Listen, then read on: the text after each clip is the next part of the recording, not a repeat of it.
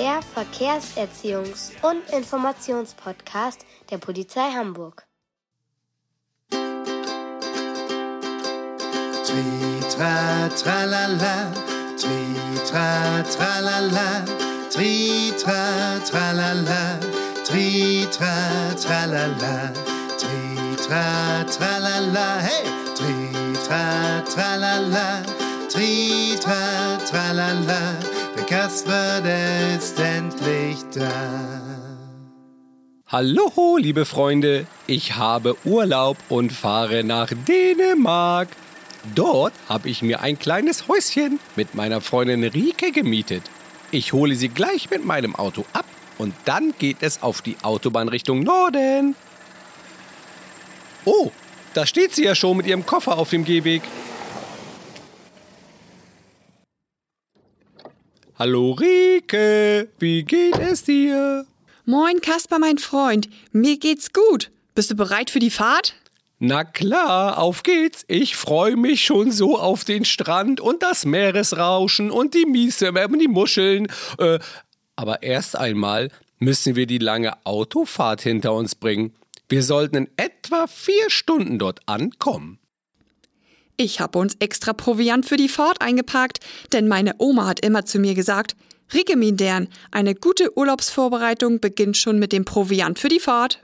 Oh, klasse, Rike, du kannst ja richtig plattisch sprechen und an Proviant hast du auch gedacht. Und ich habe beim Auto alles überprüft. Ja, dann kann ja nichts mehr schiefgehen. Los geht's. Juhu, dort kommt schon die Autobahnauffahrt Richtung Dänemark. Siehst du?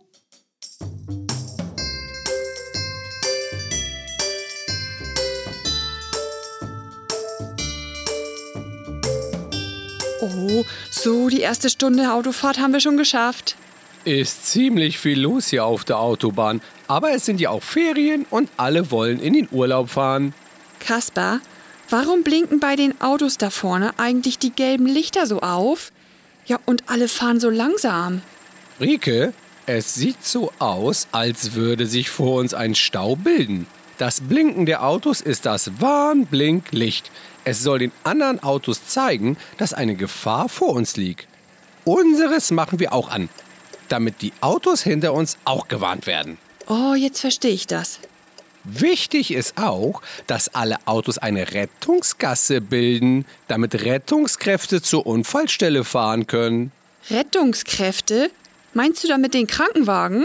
Genau, so wie die Polizei und die Feuerwehr. Ja, und wie bildet man die Rettungsgasse? Oh, ich sehe schon. Zwischen den Autos auf dem linken Fahrstreifen und denen auf dem mittleren. Ja, und das machen alle hier sehr vorbildlich. So, nun stehen wir. Dort vorne scheint es erstmal nicht weiterzugehen. Puh, das kann ja wohl dauern, ne? Wollen wir Ich packe meinen Koffer spielen? Dann vergeht die Zeit etwas schneller. Oh, das ist eine tolle Idee. Ähm, gerne, ich fange an. Ähm, ich packe meinen Koffer und nehme mit eine Zahnbürste. Ich packe meinen Koffer und nehme eine Zahnbürste und meine Luftmatratze mit. Ähm, ich packe meinen Koffer und nehme eine Zahnbürste, äh, meine Luftmatratze und äh, meine Zipfelmütze mit. Äh, Kasper, ich glaube, ich habe dich noch nie ohne Zipfelmütze gesehen, fällt mir dabei gerade auf. Kasper, das Auto fährt einfach durch die Rettungsgasse, obwohl sie für die Rettungskräfte gemacht ist. Dieser Autofahrer ist kein Vorbild. Er begeht damit einen Fehler und kann dadurch sogar noch einen weiteren Unfall verursachen. Boah, auf diesen Schreck brauche ich erstmal was zu trinken. Da habe ich doch was für dich. Zwei Flaschen Wasser, Äpfel, ein paar Kekse und ein paar kleine Brezeln zum Knabbern. Oh, Rike, du bist die Beste. Mir fällt da gerade ein Witz ein. ähm, äh, frag mich mal nach meinen Hobbys. Okay, Kasper, was für Hobbys hast du? Hm, Ich zaubere gerne. Boah, hast du gerade den ganzen Keks auf einmal gegessen? Wimper. Fokus, Fokus, Hase. Kasper, wollen wir mal das Radio einschalten? Vielleicht erfahren wir etwas über den Stau vor uns. Und nun die aktuellen Verkehrsmeldungen. Auf der A7 Richtung Norden eine ungesicherte Unfallstelle. Meldet Hast uns du gehört? Das ist der Stau, in dem wir stehen. alle, bitte die Rettungsgasse bilden und freihalten. Nun Hörst du schon die Wettervorhersage Sirene? Oh, hinter uns ist das Blaulicht. Oh, du hast recht. Das ist ein Polizeiauto. Es kommt gut durch bisher, da alle eine Rettungsgasse gebildet haben. Stell dir mal vor, wir hätten einen Unfall und der Rettungswagen kommt nicht zu uns durch, weil die anderen Autos keinen Platz machen. Das möchte ich mir nicht vorstellen. Oh, im Rückspiegel sehe ich noch einen Rettungswagen. Sie scheinen gut durchzukommen. Dahinter fährt noch ein Polizeiauto. Aber Kaspar, was hat die Polizei eigentlich nochmal für eine Aufgabe bei so einem Unfall? Also, äh, die Verkehrspolizistin Frau Schlau hat mir mal erzählt, dass sie zuerst die Unfallstelle sichern müssen, damit nicht noch mehr passiert und die Rettungskräfte sicher ihre Arbeit machen, also den Verletzten helfen zum Beispiel. Anschließend müssen sie herausfinden, wie es zu dem Unfall kam. Oh, für uns geht es jetzt auch langsam wieder los. Guck mal, da vorne ist der Unfall und der Polizist baut gerade orange-weiße Hütchen auf. Oh, das sind Leitkegel. Oh, ich weiß voll Bescheid. Ähm, damit sperren sie nun die zwei linken Fahrstreifen ab. Sieht so aus, als würde man dann auf dem rechten Fahrstreifen vorbeifahren können. Oh, das wäre ja großartig. Ein paar Stunden haben wir ja noch.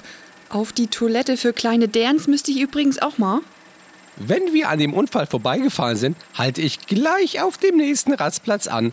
Sieh nur, der Polizist an der Unfallstelle gibt den Autofahrern Zeichen, wo sie sicher am Unfall vorbeifahren sollen. Dann ist es ja gleich geschafft. Wie gut, dass sich alle an das Reißverschlussverfahren halten. Wie meinst du das?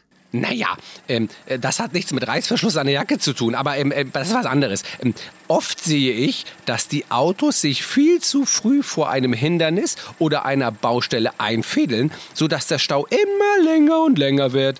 Aber hier fahren alle bis kurz vor Beginn der Absperrung ran, reihen sich dann ein und fahren dann rechts oder links rüber. Hier in dem Fall rechts. Richtig cool.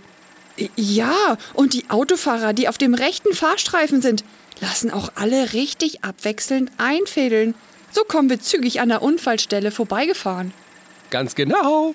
Da vorne ist schon ein Rastplatz. Ich halt gleich an, dann kannst du Pipi machen.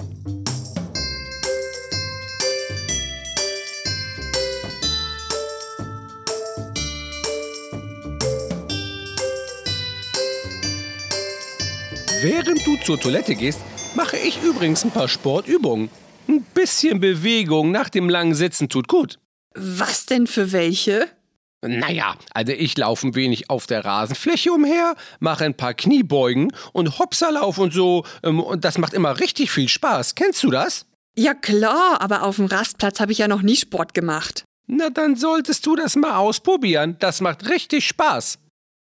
Aber pass gut auf beim Aussteigen und Rumturnen. Hier parken ganz, ganz viele Autos ein und aus. Dabei kann man schnell mal übersehen werden. Am besten, ich mache die Übung und den Sport direkt auf der Grünfläche. Oh, gut, dass du es nochmal sagst, Kaspar. Ja, ich beeil mich, aber pass natürlich gut auf, damit wir gleich schön weiterfahren können. Bis gleich.